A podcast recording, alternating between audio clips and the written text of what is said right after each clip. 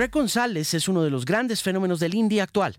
Su banda Cigarettes After Sex estuvo en Bogotá y durante dos noches seguidas agotó el aforo de Armando Music Hall unas semanas antes de lanzar su más reciente álbum Cry, que lo trae a este país y a otras regiones de América Latina, donde estará presentando su nueva canción Heavenly. En esta conversación, Greg habla de su pasión por el metal, pero también de su curiosidad por el jazz, de cómo lo aburrieron en un principio las clases de música y cómo más adelante se convertiría él mismo en su propio profesor, para más adelante convertirse en uno de los fenómenos alternativos e independientes más importantes del momento. Greg González de Cigarettes After Sex es mi invitado muy especial por Canal 13. It's good to have you in Bogotá. Yeah, it's great to be here. Tell me all about your coming down here. How does it happen? Do, you have any, as an artist, do artists have any idea how those things happen, or is it just a matter of, you know, business and strategy and marketing? I think for us, it's like we've been led all these amazing places. It seems like just from you know pure fan interaction, you know, the music uh, getting to every place around the world and creating some kind of demand for us to actually come and show up and, and play the music live. So it, it feels actually kind of, um, it's never felt like promotional to me. It's always felt like, do you guys want to go there? Because I think a lot of times other bands don't come anywhere like around like a lot of places we go because they'll just be like, we're not going to make much money or we're not going to I know. You know, do anything with that.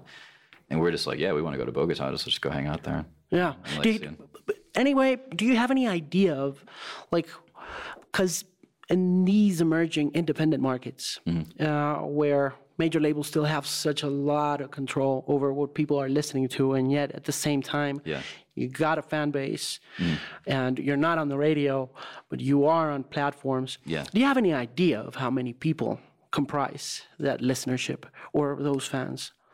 Um, I, think the only like slight ideas we have is probably just based on like whatever we, you know we, we can see on Spotify, like you know our monthly listeners or something.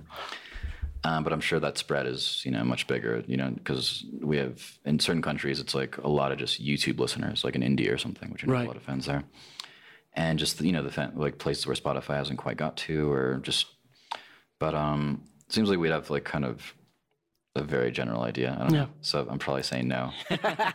What's your take on on on, on streaming and when, on what's happening? Because on that front, Mm. it feels like such a good thing, you know, to be able to be on the web and to listen to stuff that Yeah. uh, it wasn't available before for us, you know. And yet at the same time, you know, the, the money is just so small.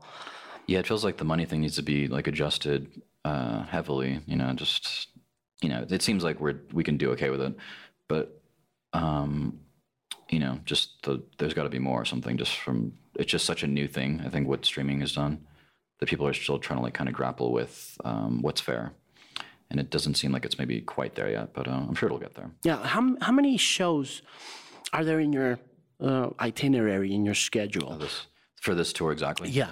Jesus, good question. It's uh, off the top of my head, it's probably like around 13 or f- maybe 15 or something like that. Okay. All through South America, and we did three in Mexico uh, over the last week. Um, so something like that. So it's these are a little harder because you're kind of flying it, you know, every day and stuff like that. It makes the tours are the tours where we fly every day. You wouldn't think about it. I never really thought about this before, but being in airports every day is, I think, the most kind of mentally taxing thing. It's exhausting. Yeah, there's something about it. You, you would think, oh, it's fine because before I would, you know, go to an airport every so often, but if you're doing it every day, every morning, um, there's some kind of anxiety there that, that messes with you. So I know. I know. It's really hard to travel. People don't really um, understand how taxing it can be for, a person, and especially for musicians who don't know where they're waking up every morning. you know? exactly, yeah. Yeah. You're still trying to have fun, so Yeah, and that's one thing that I'd like to discuss with you and to get people to know you better who are watching this show today or tonight or wherever it is that, whenever it is that they're going to be watching this show. And it's that, you know, many musicians are going to be watching.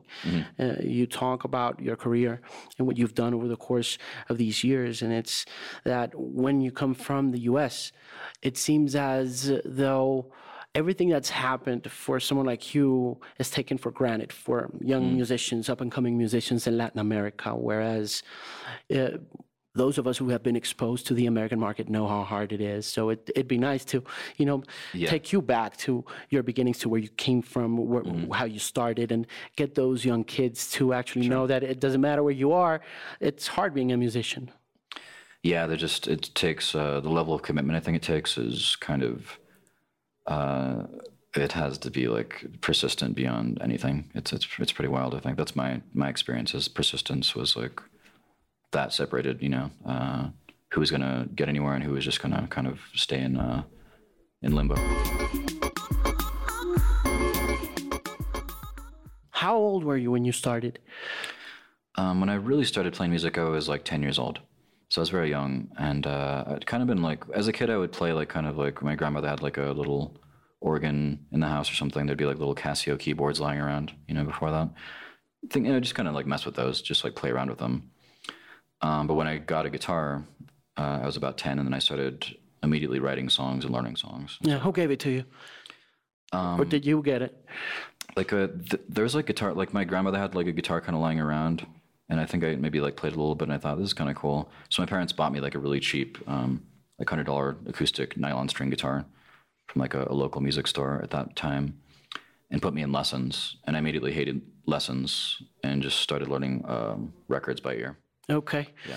Were there records around the house? What, was the family, you know, fond of records? Did they collect any CDs or vinyl or? yeah and actually what's funny is that time it was all tapes for me so um uh, like it was tapes going into cds Yeah. and so like uh, what was it? Like i guess i'm thinking of like the stuff i learned immediately and it was uh it was the music of the time for sure. It was you know songs like enter sandman and smells like teen spirit and You were into the grunge thing. exactly because that, that was so big. And those are the those are that was great a great era for guitar because the songs were like really easy to learn too a lot. And they were great songs and whatever but it was like super easy to learn come as you are as, as a like a guitar student you know Yeah, I'd, I'd, I'd picture you listening to more alternative kind of stuff, like you know, like the Sonic Youth kind of thing, and I got into that later, yeah. Yeah. When I first started, I was actually when I first started playing guitar, I was actually like a huge fan of Queen, but I found that their music was impossible to learn for me as a kid. Like, and even even still, I don't think I've really learned Queen. it's like Brian May was just such a genius. Like, I just can't. Their music was so like uh, it was just hard. You know, it was it just wasn't like it wasn't "Come as You Are." It wasn't "Smells Like Teen Spirit." It was like they were doing really like kind of classical kind of chord changes and stuff. so you leave the music lessons, you leave the classes, and then what do you do when you dedicate yourself to just learning the craft on your own? No, like uh, I was, I, I still consider myself pretty social. So I started playing music, and I immediately found friends that wanted to play music in a band too. So we had garage bands immediately. I think when I was like 11 and 12, we would just, um, when, like my best friend at the time was like a bass player, so we just come over and you know jam on uh, Metallica and Megadeth riffs and and uh, Slayer and stuff like that and whatever. And then I just found more friends that all wanted to play in metal bands and like kind of mess around with things. It's funny that you started on metal and grunge, and you got this uh, brand new album coming up in October, and it's so you know romantic and melancholy. You know, Yeah. why why does that happen? I mean, why why do you go that way when you're you're Yeah, that's true. I feel like I was always that person. I just I was I feel like I like respond to imagination and the imagination I sound like i, I found in all those metal records. That was really exciting as a kid. Also, too, when you first start learning, I think you're um, intrigued by like virtuosity, and I was intrigued by just what these players could do. Like they were just amazing to to see guitarists like Marty Friedman from Megadeth like play like these insane solos, or or Kirk Hammett from uh, Metallica, and I think I was really intrigued by just you know how virtuosic they were, and it was really good as a kid to learn that because it also gave me really good technique. I would say of course where I was able to kind of later in life play like play jazz and play like very like you know kind of styles that were tough for other players because they didn't have that background. Players that I knew that came from like punk backgrounds, they didn't have that. They didn't have the chops to really like get into music like that to play like in jazz groups or to play in like kind of anything. So I feel really thankful that metal gave me all that, like to to gave me the technique like immediately. that's pretty cool. That's pretty cool. Do, when do you get into jazz? jazz was in high school um, and pretty much what happened is like my parents were like well you play music why don't you play music at school or something uh, i was like well I, I guess so i didn't really want to i just was happy doing what i was doing then Does anyone in the family play any instruments, or is it No, Just you. No, it's just me. I mean, they, I have a, I come from a family that all loves music, but it, I was very much like an oddity. Um, they didn't like they, you know, I've had family members that kind of like tried a few things, like they kind of messed around with things, but no one was like a musician at all. Um, so I wouldn't say I was like totally misunderstood, but I think my family's like that's interesting that like there was just no like uh, it was like unprecedented that I was gonna play music and I was so into it.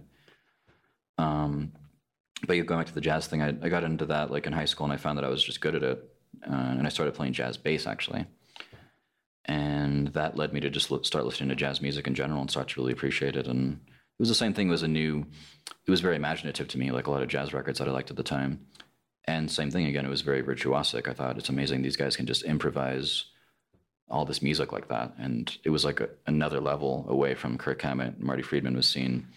Um, you know, players like uh, Chick Corea, Keith Jarrett, Bill Evans, uh, Miles Davis, Coltrane, like see those guys invent, you know, music on the spot that was like so like beyond whatever I had uh, seen before. It's an interesting connection, you know, the whole metal jazz thing. For sure, they go together in some way. they, they they do they do some some somehow. Um, um, here's another funny thing about metal and jazz that I've begun to think about over the course of a couple months, and it's that um, uh, the more virtuosic it seems, the the more you get a kick out of it without actually having to worry about what the lyrics say or what what it's all about. You know, I've been. I guess you know the whole pop thing right now, which is so big and so huge. It's always been, but I feel like now more than ever before, we're bombarded by by pop formula, Yeah, and it, it bores you. You know, as a radio DJ, as a broadcaster, you have to You do it all day. Yeah, you you, you, you got to play the same things over and over again because it's just you know the way it goes. You know, it's Mm. just the way the business is, and then you you seek shelter in in, in things things, yeah. yeah, in jazz. And it's funny that being so virtuosic, you know, and uh, filled with uh, imagination, it, it just gives you, as a listener, the possibility to just escape. You know, to just get away from it. Yeah, and it was that too, just finding things that were new all the time. And I just found that I just always, uh, you know, the, the band has its sound now because I've decided that these are the deepest um, influences for me in the end. Like the way the band sounds is a result of a lot of searching um, to finally say, I've seen a lot, and the things that resonate with me the most are the things that I'm going to portray in my music, even though I've seen a lot of things that have nothing to do with it. Um, but no, I, I just gravitated towards anything new, like I just any any style. I wanted to hear like what it was all about and kind of get inside it and and and be a very eclectic listener. And I just was naturally just to say like, oh, these guys are doing this now. There's oh, there's you know you can make music um, just with you know by dialing in radio stations and put, making play together and you know just like really experimental music too. Or you can have some really symphonic music, just you know classical music stuff like that. Um, so I just felt like I had to have that education to really make something that um, was very powerful in the end, like what we're doing now. To come to the conclusion to say, all right, I saw that. Now I'm just choosing simplicity.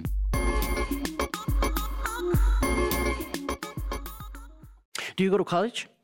I did, but I was a terrible student, so I just like, the, greatest thing that I, I was taking like music theory and I was studying like music composition Okay. because I thought I would be like a film composer if I wasn't gonna if I wasn't gonna make it as a a rock star. then uh, I thought I would go to like UCLA and or something and, and just start doing uh, film scores because I, I felt like I knew I felt like I knew I could get away with film scores just being more of a pop player, knowing that there had been people like Danny Elfman and people like that that came from like rock bands and uh, became great film composers. Okay. So that was kind of my backup plan. I thought if, if I But th- this whole thing happened in El Paso uh, at the, at the beginning? Uh, yeah, I mean, I, by the time I got to college, I've been playing music forever. But, um, you know, I just went to music, and I, I mean, usually just drop classes and skip class, and I just had no interest in really studying what they wanted me to study.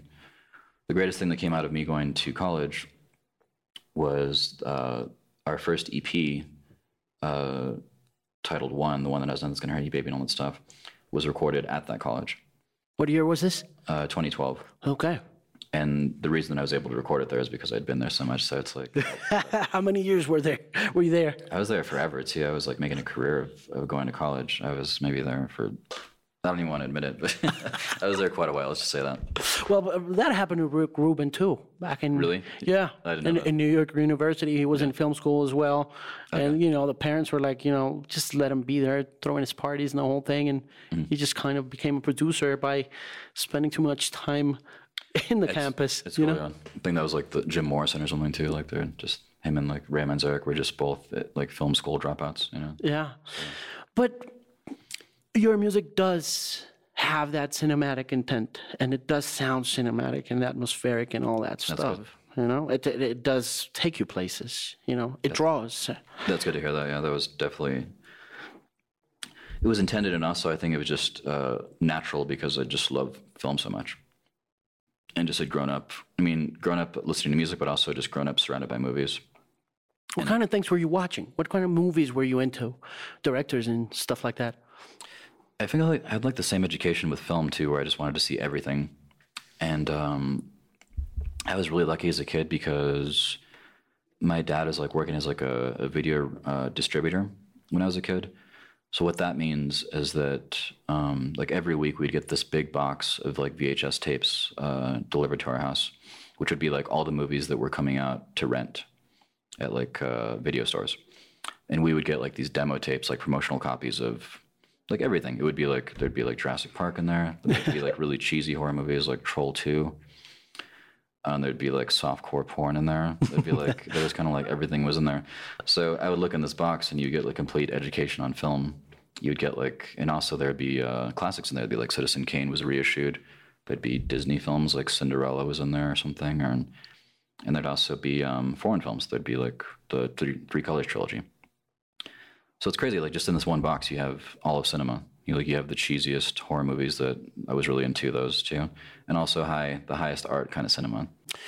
When does the band officially start? It starts in 2012, recording that first EP. It actually starts in. It's kind of a complicated story. The band starts in 2008 as more of a solo project, um, but it had the sound had like almost nothing to do with what it sounds like now. It was kind of just. I feel like I had the personal storytelling part of it. The lyrics were very personal, and they were about things I was going through. But the sound was more influenced by. Um, at that time, it was like kind of like really electro pop, like Erasure, New Order, like even like 80s Madonna. Like that was kind of what the sound is like Wow. as time went on, I kind of like started to make the sound kind of catch up with the lyrics, meaning that that's when the artwork was like kind of made to be black and white with the Man Ray stuff. The image was there, and then the sound was there with that first EP. So everything before that, I kind of consider this kind of um, warm up period, like a not even a dress rehearsal, just a mm-hmm. kind of like a demo stage. Like trying, like I was trying to find my identity, and I finally found it in 2012. Why do you decide to share that? Because uh, it, it, it, it also happens to independent artists sometimes mm-hmm. that they just stay in that comfort zone of Oh yeah, you know being able to do many things at once because that's the way they've been brought up as musicians you know the mm-hmm. diy generation has really Yeah. you know exploded right after the whole napster thing and the whole sure. p2p and myspace yeah. but then you know th- they kind of get stuck you know in, in Mm-hmm. maybe into one kind of thing and they just don't move past that Yeah. I- i guess it takes guts to just say you know i'm gonna share all that personal stuff and move into a collective kind of thing Yeah, it just like for me, I was just stir crazy. It, going back to wanting to seek out so many different things, I was finding in music I was kind of doing that too much. I was like, here's this record and it sounds like this, and then this this sounds like something totally different, and I felt like there was no there's no identity there. It was just like I was. It felt like I was just like fooling around with things. Um, and by the time I got to 2012, I said, okay, these are like like I, what I was saying earlier. These are the deepest influences to me the music that I think is the most gorgeous, the most profound to me. Let's just let me just do that now and see what happens. And when I made that choice, that's when the sound arrived, which is feels very honest to me because it says I care about this stuff the most, and I think that's gonna uh, get me to the, the the most honest place as a writer, like acknowledging that those are my deepest influences after all this time. Um, also, much later too. I think you know because I was older than I think a lot of other people are when they probably reach success in some way. So I felt like I was very slow moving as well. Um, but yeah, it's intriguing. what happened at that very moment in 2012, what happens for you? What happens for your career? What happens for the band? Well, to be honest, uh, nothing, nothing happened then. Just like uh, there was no career. It was the profound moment in 2012 was the fact that I found the sound of the band. And uh, but I put the record out and it did absolutely nothing. You know, we went on. We actually went on tour that year too with like a, the, a lot of the players that played on that first EP. And so, but I knew that I had made something.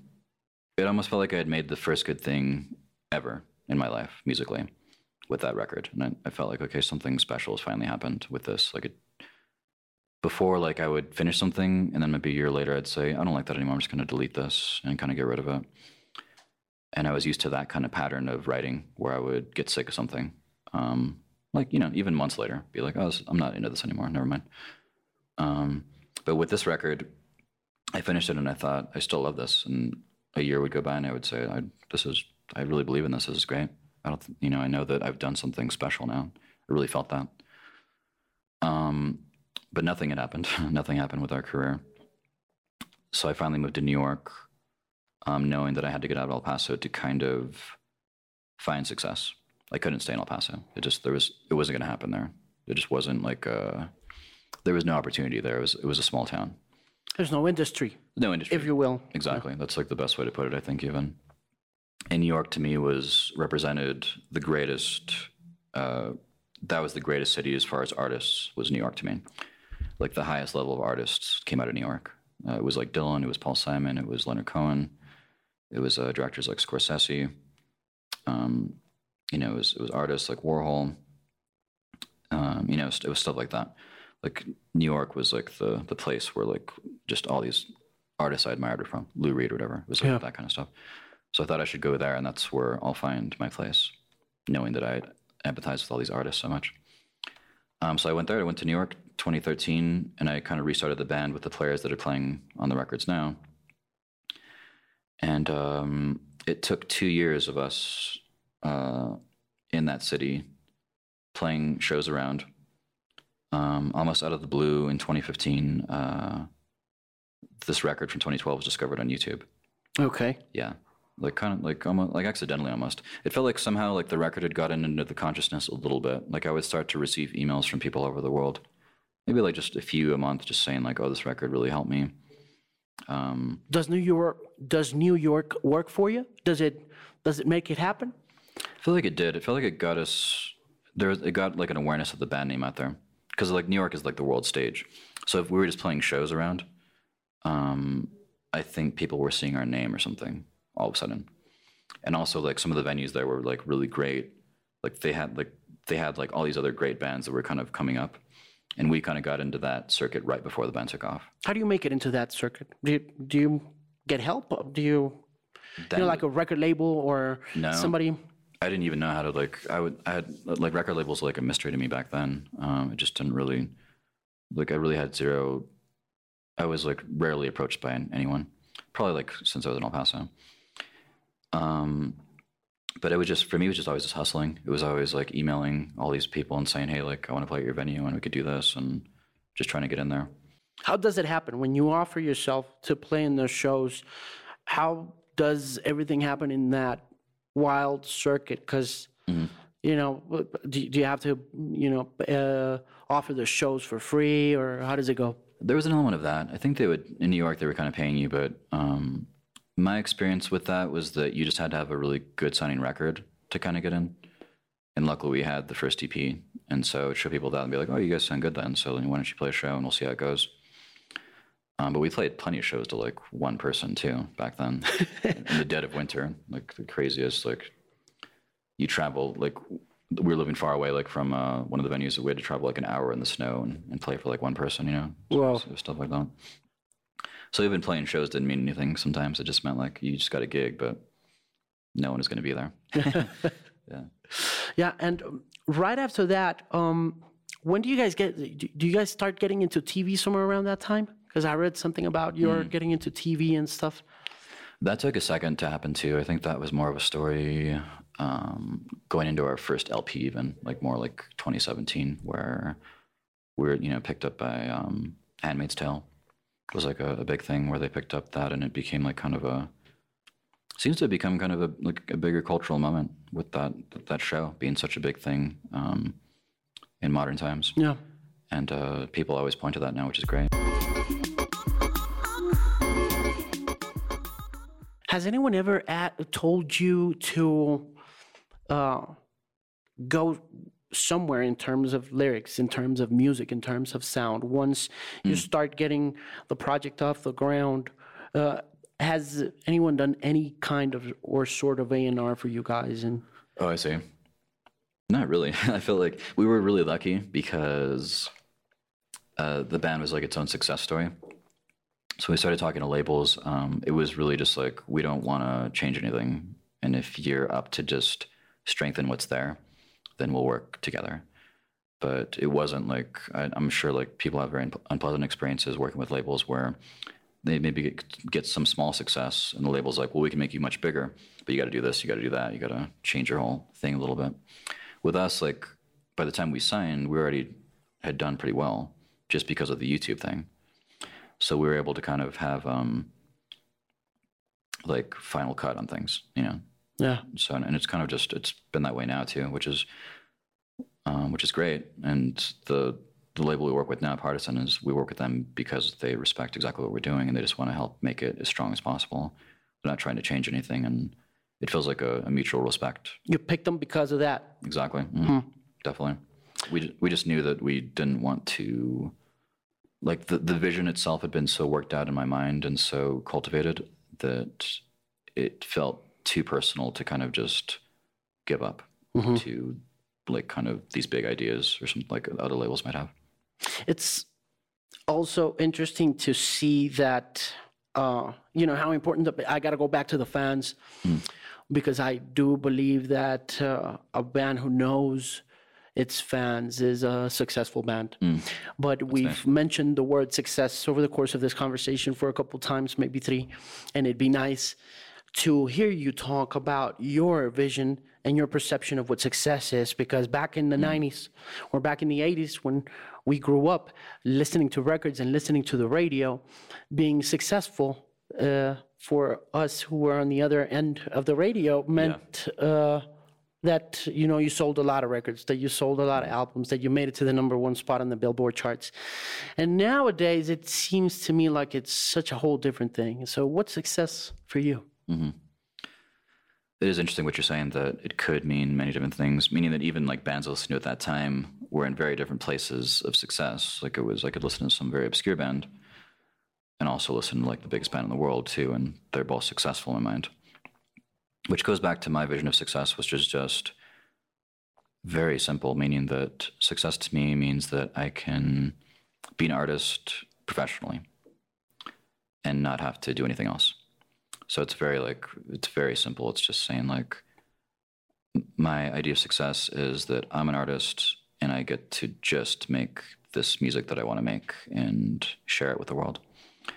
Um, beyond that, success would mean um, making music that makes a difference to people and that changes the world in, in, in a good way. Yeah, I was thinking about Lou Reed. You mentioned Lou Reed, and I was thinking about how successful he was because he lived a tough life. It varied a lot, yeah. Yeah, and and he was he was pretty tortured by by many things that Yeah. probably he didn't have any control over. But then again, you know, you you go and look for these obscure Lou Reed records, and you find some sort of success in the way that it connects with you. You know. Yeah, and it's strange because it, you think of like he's wildly successful in my mind because he created an, an entire like Velvet Underground. You just it's the fingerprints of that band are on everything that I can really think of, like of any kind of modern songwriting. Yeah. Like most, especially independent music, you know, just it's all over the place. And even this, he was even influenced like Bowie and stuff like that. Right. Back in the day. And yet, when when you mentioned Bowie, I was also thinking about this a few days ago, and it's like many of the records that Bowie did, you know, they didn't really sell.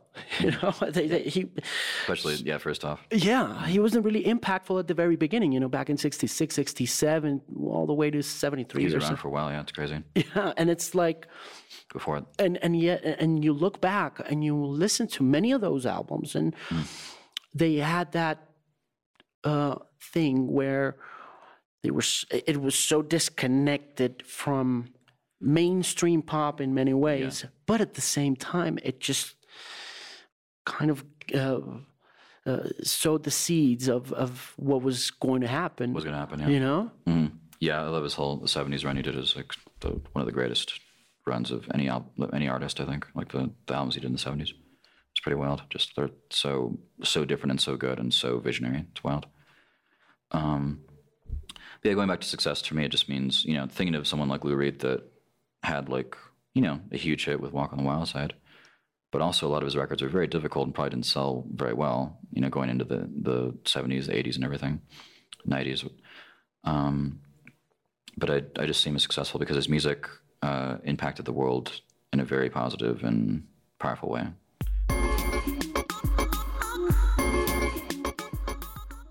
Does it worry you that uh, it seems as though rock is experiencing sort of a stagnation? Like mm, it's kind of just there, and it's uh, you know Alex Turner from the Arctic Monkeys said once that uh, it was going back to the sludge, to the swamp, and things like that. Kind of trying to uh, just make up for the fact that young kids aren't that much into it anymore. What do you think of that?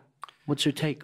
I wonder about it, yeah, to, because uh, when I'm looking for influence too, it's usually not in like modern rock music. I think something happened where it became too like sterilized, maybe. Um, and the exciting music is uh, subject matter wise and production wise is like hip hop. You know, in the moment, hip hop has kind of inherited what rock was. Like hip hop's kind of like in like the, its grunge phase almost right now. Or something. It's hard to define, and it's hard to explain that to people here in Colombia. Colombia mm. has a lot of rock fans, mm. and it's hard for them to when, when you tell them, you know, that hip hop is the new rock and roll. It's like, oh my god, it's outrage going on all over the place. That's hilarious.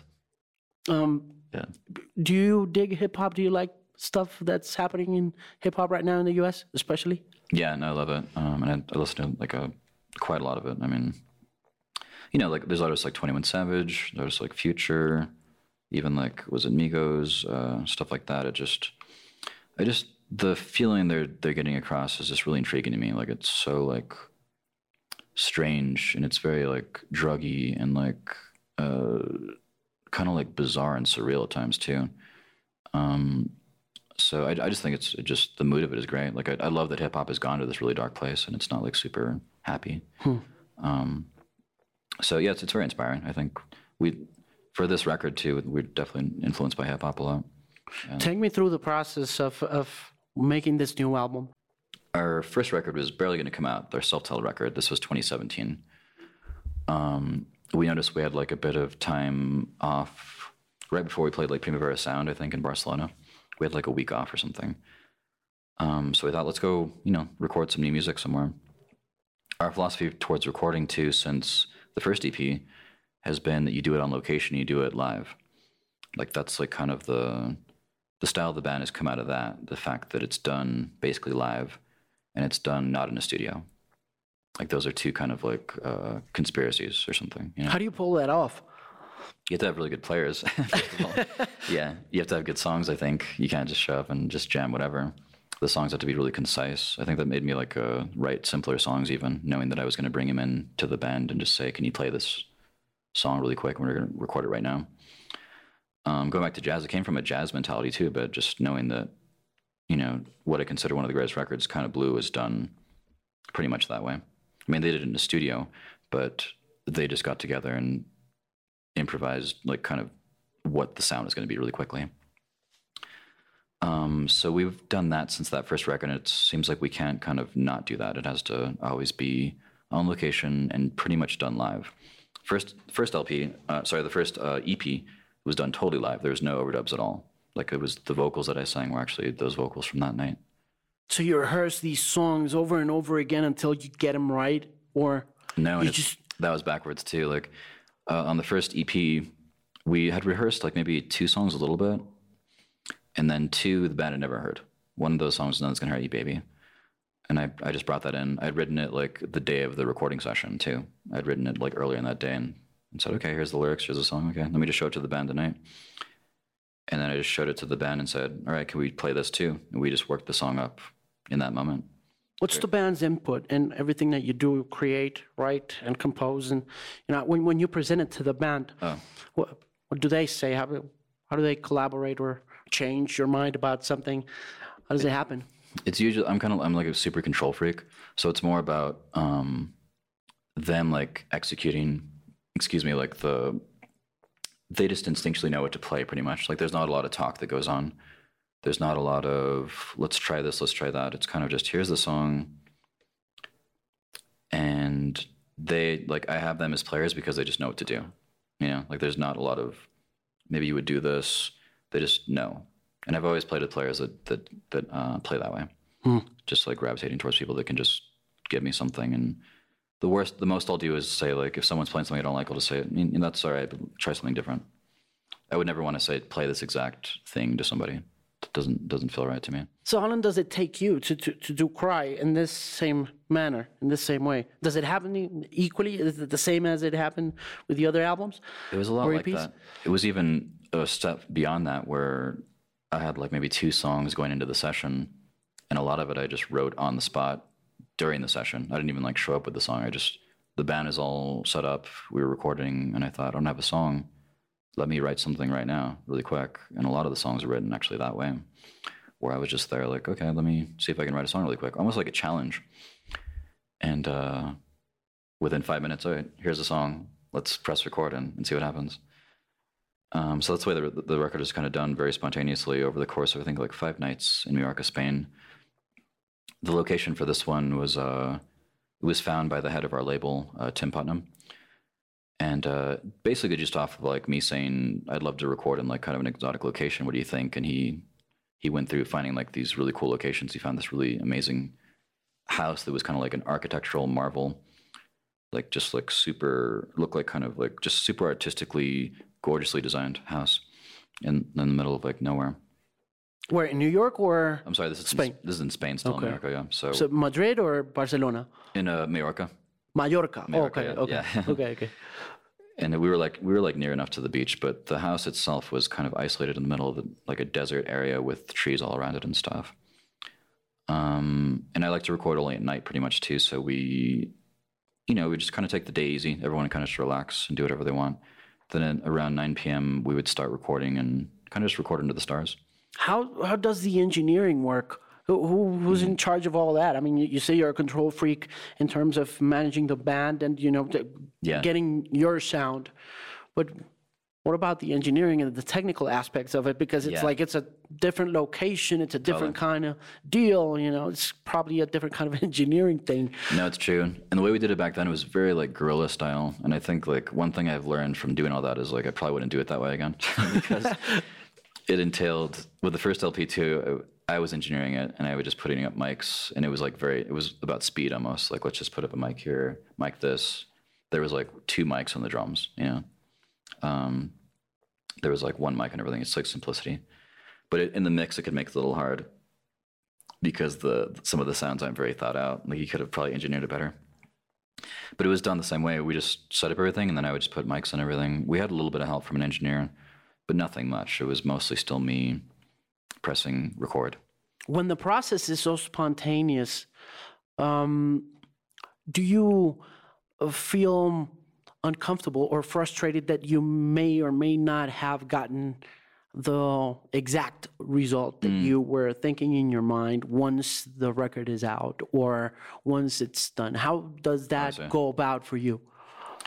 No, it's all supposed to be a surprise. Um, like I'm recording this way because it, I came from a long experience of being a control freak and like recording every instrument myself. And in the end, I felt there was nothing satisfying about that because I would just know, I would have a vision and just execute it. And it was like almost like meaningless, almost like it was like there was no exploration there. Kind of mechanical, maybe? something like that. Like you just think, cool, I'm gonna write this exact part and and make it sound like this, and you get it, and it's just it like felt flat to me always. The exciting thing was that we would do something kind of, uh, you know, a little daring, and then you'd get back these results that you didn't really expect. With this record, it was the same way. Like I didn't expect the record to sound how it sounds. It sounds very like strange to me, and I love how strange it is. Pretty much like how strange it sounds. Um, the hard part is once you have the kind of the initial sound of it, trying to refine that exact sound that can drive me kind of crazy. Where you're trying to just like mix it and and um, you know I would uh, finish the vocals and stuff like that, and that that perfection drove me a little crazy. But the initial uh, sound of it, that I love that. Like where we just it was all instinct. It was just like it's like taking photographs or something in the moment. Just like you you could never recreate that photo. You know. Do you sit with people outside of the band and listen to the album before you put it out? Do, does anyone have any input on what is happening in these sessions? Um, I wouldn't say we did that as much. The most we did was just pretty much take it to get mixed, and then that exposed a lot of new like kind of flaws about it. And it was kind of like you we made this to kind of be flawed. Like all the music is that we make is actually pretty flawed, I would say. Like, you know, flawed in quotes. Um, so it's a matter of like how flawed can you can you be happy with? It's a bit about that exploration as well. You know, those, those flaws also make the album what it is. They really do, yeah. And it's that's coming from that too. That's coming from the jazz thing, like hearing where someone will just play like a, a bad note, but it'll be like, but you like want that. Like you look forward to that note. You look forward to the mistakes. And there's definitely an element of that in, in this record. But um, it's hard too because you'll you'll hear something and you'll want it to be perfect too. Like your mind is trying to to mess with it. Um, but in the end, I think I just have to accept what it was and that it is a very flawed record. And the beauty of it comes from that, the flaws itself. What's the show like? The show is like, I feel like our show is just so stripped down to like nothing too. It's coming from the same thing as the record. And it's very much, we just want to function like a, a, basically a classic rock band, just play the songs very simply. Like we, we, all, we like, uh, we've had some kind of visual elements in our shows lately, which I'd like to explore more as we go on and maybe um, cultivate that. Like what? just like the since the band is so static uh we've like introduced just kind of like there, there'll be clips from films that i love like kind of in this like meditative way like repeating and things like that and i'd love to kind of make the show feel a little more transportative like where we're playing the music and then like these kind of striking images will come out every so often i think there's some kind of drama that i want from the show that we haven't really got yet um, but our shows right now are, are very stripped down. It's like a, it's all about just performance. It's just like we're not trying to do anything crazy and like do anything. Uh, It's still pretty crazy, man. I mean, the whole thing. I mean, you got the Nirvana thing, you got the metal thing, you got the jazz thing, you got the movies. all there, yeah. It's a whole bunch of stuff that you can gather and you can get a really big experience out of beyond the music. yeah, beyond the music and that I know for sure. Like even if you know we don't sound like any of this metal stuff, it's very, it's so ingrained in my personality that it's in there in some way.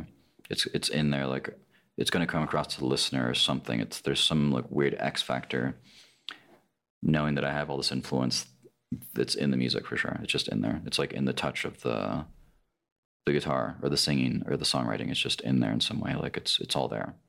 It's interesting because it and it and it's paradoxical and maybe even a little bit of an oxymoron in the sense that uh, you look for simplicity in uh, areas that are so complex. Movies, jazz. You know, I, you were talking about Kind of Blue, your favorite album, and it was just 60 years old a couple days ago. you know, and uh, I was thinking about that, about what you found just to make a parenthesis and, and, and talk about the 60 years of Kind of Blue what uh, what you found in that album or what you still find that makes you seek simplicity through complexity because it's it, it, it really is complex but it does you do understand as a listener that uh, the, the, those things are, that are happening in that album in the end tend to be so simple it's strange. Like they had to have uh, to make that record. They had to be masters of their instruments. Uh, they had to be virtuosos. They had to be masters of concept. Um, and yet they had to take all that away and just be instinctual and just make the simplest thing they could make at that moment. And so that's what I identify with with Kind of Blue is saying that we have this huge scope of influence and technique and things, but to me like the the most special thing is when you kind of take that away and just make something that's very honest and simple and and that's the most powerful thing is to, to do that to just say what if we apply this mastery of everything else to simplicity what can we get from that? And uh, it would just it was already there. You just heard Kind of Blue and to me it was always such a comforting record. It was almost the fact that it was so comforting to me as a in high school that I would put it on and it would just like whatever I was going through emotionally it was always the the medicine for that Three last questions before we go. Uh, right now in Bogota, uh, when is it uh, Bogota tomorrow night? tonight and tomorrow yeah tonight and tomorrow night, Yeah. two nights. Then after that, where are you off to?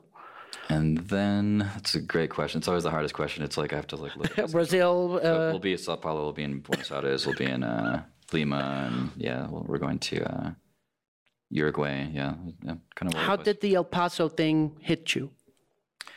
it was very it felt very distressing because uh, I was saying El Paso to me like it was so peaceful. Like I, I feel like the music that I'm making, well, it has to be a result of you know just the peaceful childhood I had, where it just you know El Paso, El Paso is just this very gentle, uh, peaceful place. So to to kind of see news that something you know this horrible could happen, like in a place like that, it felt uh, you know, it feels like a nightmare. It feels like it's not true or something. Like it didn't really happen. Um, so it's just very distressing and very, you know, very sad to know that that's part of the history now. Hmm. But it's such a great community of people and such like a, a wonderful place that it's it's not gonna, you know, it'll just be, it'll it'll shine through. Are you optimistic? Yeah, I mean, I- I feel the best when I'm being optimistic, and it's the music. To me, the music is all about positivity in a lot of ways. And if whenever I'm negative, I feel like it's just not. It doesn't suit me, and it, positivity has like gotten me through the worst, and and also in the best times made me realize how great the good times were too. Will you go out and vote? Um, if I can, you know, it's every time there's a every time there's an election, we're like always on tour. I think we were like in Tel Aviv last time or something, so we couldn't, couldn't even vote. Um, but you know, I've been voting since I was a kid, so yeah. Uh, Cry's coming out on October 23rd. something like that. Twenty fifth, maybe. It's like I think it's a Friday. Yeah. All the best with Cry. It's a great album. Thank you very much for taking the time to talk to us. Sure, yeah. All the best with the Latin American tour. It's great meeting you. My pleasure. Yeah. So great to meet you. Take care. Nice. Thanks.